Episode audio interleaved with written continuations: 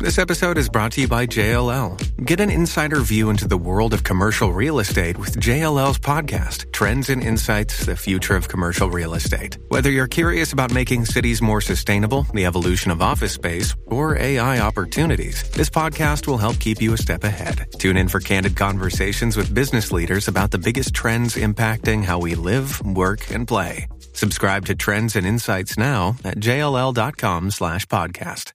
3.7 San Juan. ¡Que viva Puerto Rico! WZMT FM 93.3 Ponce. WIOB 97.5 Mayagüez. Y en la aplicación La Música para el resto del mundo.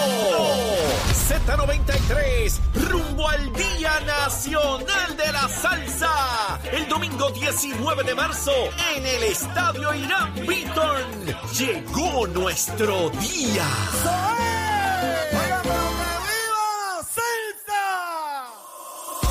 Faltan, solo faltan tres días para, para nuestro Día Nacional de la Salsa.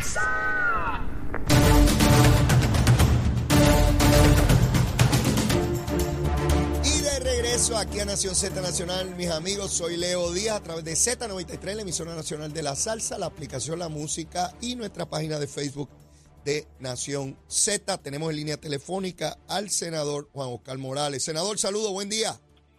Buenos días, Leo, y buenos días a todos los que escuchan. Un placer estar contigo en la mañana de hoy. Gracias, gracias por aceptar la invitación. Senador, eh, ayer se publicaba en el periódico El Vocero una información que a mí me, me llamó mucho la atención y es la cantidad de envejecientes, personas de la tercera edad, que han estado siendo abandonados en los hospitales de Puerto Rico. Los números son impactantes. Algunos de ellos llegan por condiciones, ¿verdad?, directamente desde sus hogares y no hay familiares a quien informar. Otros sencillamente son llevados por los propios familiares y abandonados allí. Eh, usted, yo sé que en el precinto 3 de San Juan, cuando era representante y sigue cubriéndolo ahora como senador, tenía una gran cantidad de égidas en, el distrito. ¿Cómo, cómo, cómo podemos atender esto, senador? Eh, Leo, si supieras que es un tema eh, que hemos venido trabajando desde hace mucho tiempo, precisamente porque eh, conocemos al director de programa de adultos del Departamento de la Familia, el doctor eh, Eddie García, donde él nos ha presentado esta situación que tú acabas de reseñar, donde es más común de lo que nosotros imaginábamos, Leo. La cantidad de envejecientes que son dejados en salas de emergencia y que cuando se llaman a los familiares para que los recojan porque ya finalizaron su tratamiento, no aparecen, Leo. Y en ocasiones el Departamento de la Familia tiene que asumir jurisdicción, tiene que costear los gastos eh, médicos de, de estos envejecientes y mi petición ha sido, y tenemos que evaluarlo, eh, ¿verdad? Evaluar la ley en estos momentos. Eh, tenemos que ser rigurosos, Leo. Eh, eh, según hay la ley de asume, aquí tiene que haber la ley y, y la hay del, de, los ancianos, de esa gente que dio la vida por nosotros, que nos desde temprana edad estuvieron cuidándonos y que ahora que ellos necesitan, lamentablemente eh, los dejamos solos, eh, sin, sin, sin, sin cuido, eh, ¿verdad? Eh, necesario. Y esto tiene que tener consecuencias. Volvemos a lo mismo que hemos hablado en un número de ocasiones, Leo. Si este tipo de, de actos no tiene consecuencias, de nada vale que aprobemos un montón de leyes en, en la legislatura para penalizar o para regular eh, eh, eh, esta situación que estamos enfrentando. Yo estoy de acuerdo. Miriam. Estoy, estoy- estoy de acuerdo con usted, senador. Igual que nuestro, nuestro Estado de Derecho establece una obligación de alimentos que no es solamente Claro. con los descendientes, tiene que ver también con los ascendientes. Yo tengo una obligación de alimento con relación a mis padres, ¿verdad? Si estuviesen vivos, por supuesto. Eh, pero esto hay que esto hay que, que obligarlo, igual que hay una pensión alimenticia para uno Claro. alimentar a sus hijos. No puede ser que yo tenga mis padres, yo tenga mi salario, tengo mis ingresos y sencillamente que el Estado resuelva.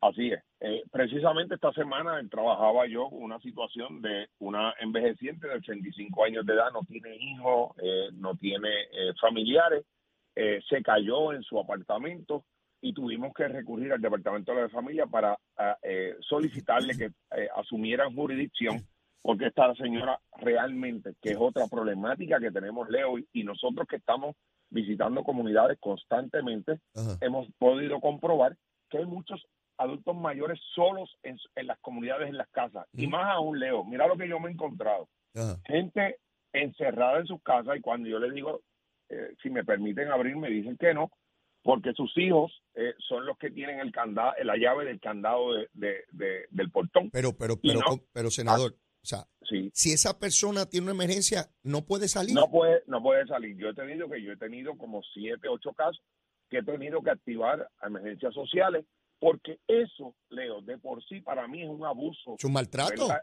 Es un maltrato hacia estos adultos mayores. Y, y, y vuelvo y repito, hay leyes, eh, podemos mejorarlas, podemos enmendar algunas leyes, pero al día de hoy hay, hay leyes. Lo que el llamado que tenemos que hacer es a que se lleven, se implementen, se lleven a cabo y que tengan consecuencias y que, y que, y que lo anunciemos cuando tengamos que intervenir con, con este tipo de casos para que otros tomen, eh, ¿verdad?, Eh, un poquito de conciencia de que si usted hace eso con un pariente cercano a usted, pues usted también va a tener consecuencias. Bueno, ah, cuando, cuando hablas de consecuencias, yo recuerdo hace muchos, muchos años, ¿no? Yo era muy joven, cuando todavía podían haber personas que no pagaban su pensión alimenticia y aquellos jueces, recuerdo el primo de, de mi mamá, el juez David Urbina, empezó a meter eh, individuos presos si no pagaban la pensión y decían que era un bandido hasta que se cobró conciencia de que el que no paga la pensión tiene que ir preso, punto, se acabó. Digo, Así si tiene dinero, si tiene dinero, pues si es indigente, no. ¿Cómo, ¿Cómo rayo es posible que hayan hijos que con recursos económicos abandonen a sus padres y que no haya ninguna consecuencia y no le digan, mire, si usted no paga eso, usted va preso, señor, por desacato y se acabó? Tristemente, Leo, lo hay. Al día de hoy yo te tengo que aceptar de que ese, esa, esas condiciones se están dando en muchas de nuestras comunidades de San Juan y de todo Puerto Rico, lamentablemente. Eh, ciertamente a mí, a mí me, me llamó mucho la atención y debo suponer, senador, que esto va a ir aumentando vertiginosamente. ¿Por qué? Porque cada vez nuestra población es más envejeciente. Es mayor. el por mayor. aumenta dramáticamente, por tanto el por ciento de casos este, se, se va, se va a disparar y, y es momento de nosotros repasar si la política pública, nuestro Estado de Derecho, la gestión del Departamento de la Familia y sobre todo de la familia, porque qué fácil es esperar a que papi o mami estén allí fastidiados, locos porque se mueran, para yo ir a, a vender la casa donde viven y buscar los chavos. Ahí sí estoy rápido allí en la casa. Así es, así es totalmente lamentable. Y otra situación, Leo, que estamos confrontando y precisamente esta semana tuvimos una vista pública atendiendo un proyecto, si mal no recuerdo, el 1165, Ajá. eh, donde lo que busca es cambiar la metodología y buscar los requisitos para establecer centros de cuidado, que sabes que en el área de Río Piedra eh, yo tenía 42 centros de cuidado Ujú. eh, en esta área. Y la problemática que está confrontando estos centros en estos momentos es la falta de recursos humanos, eh, que eso, las consecuencias son que estos centros no puedan eh, seguir aumentando su matrícula o que no se le esté dando el debido cuidado a estos envejecientes. Y no, no, tiene la, no tienen el personal por falta de dinero, porque no pagan bien. No, no, no, no es eso, Leo. Si supieras que no es eso, es eh, el que no tenemos los recursos humanos, la gente, ¿verdad? No quieren trabajar en eso. En adición Ah, a que eh, te tengo que decir que sí, el, el personal especializado, Ah. como es el personal de enfermería, lo que le pueden pagar estos centros no se acerca a lo más mínimo a lo que le pagan en un hospital o en cualquier otra industria de, de la salud. Así que con eso tenemos que, que trabajar y tenemos que evaluar qué cosas podemos hacer, porque tú bien lo, lo has reconocido, esta población no va a disminuir, todo lo contrario. va a aumentar, va a aumentar. Y eh, eh, la falta de vivienda para estas, para estos, eh, para estos envejecientes Ah. eh, también eh, es necesaria. El gobierno ya ha comenzado con los fondos CDBG a identificar y a construir nuevas égidas aquí en Puerto Rico. Hacía mucho tiempo que no se construían. Me parece que ya tenemos como alrededor de tres, tres a cuatro Bueno, égidas que vi, están vi, ya. vi, vi al gobernador anunciando una en Arecibo y hace unos días otra en San Juan. Sí, señora, así es. Así es, porque eh, nosotros, este gobierno ha reconocido de que no meramente eh, podemos identificar el problema, hay que buscar solución a esos problemas. El gobernador de Puerto Rico ya ha identificado eh, unos fondos para comenzar a construir más ejidas y las ejidas que tenemos, eh, pues adaptarlas a los nuevos tiempos que, que estamos viviendo. Eh, hoy en horas de la tarde debe darse la vista pública para la Procuradora de las Mujeres. La información que yo tengo, senador, es que nadie de la delegación del PNP a este momento plantea que va a votarle a favor y que un gran número también de legisladores del Partido Popular tampoco favorecen a, la nominada. ¿Esa es la realidad? Pues mira, te tengo que decir y aceptar de que en efecto, al día de hoy, aparentemente la procuradora, la designada procuradora de las mujeres, no tiene los votos necesarios. De mi parte, te tengo que decir que yo en estos momentos, eh, yo iré a la vista pública, no pertenezco a esa comisión de nombramiento, pero quiero estar allí para escuchar de primera mano lo que nos tiene que decir la procuradora.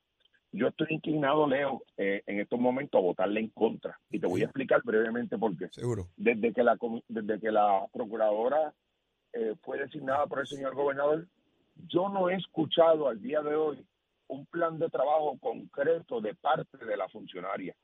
Yo he visto silencio de su parte, no he visto una procuradora proactiva y en adición a que eh, yo tengo una serie de dudas con relación al desempeño que ella ha tenido en las diferentes organizaciones eh, que ella ha participado y ha trabajado, ¿verdad? una cosa es lo que se dice, que es una experta en, en, cuestión de, de, este tema de, mujeres, pero cuando vamos al desempeño, aparentemente hay una laguna eh, y hay unos cuestionamientos que son importantes atender. Y qué bueno que le dieron la vista pública. Eh, contrario a lo que han hecho con otros funcionarios que ha designado el señor gobernador, como fue el designado por el Tribunal Supremo, para el Tribunal Supremo, que ni tan siquiera le dieron eh, un derecho a vista pública.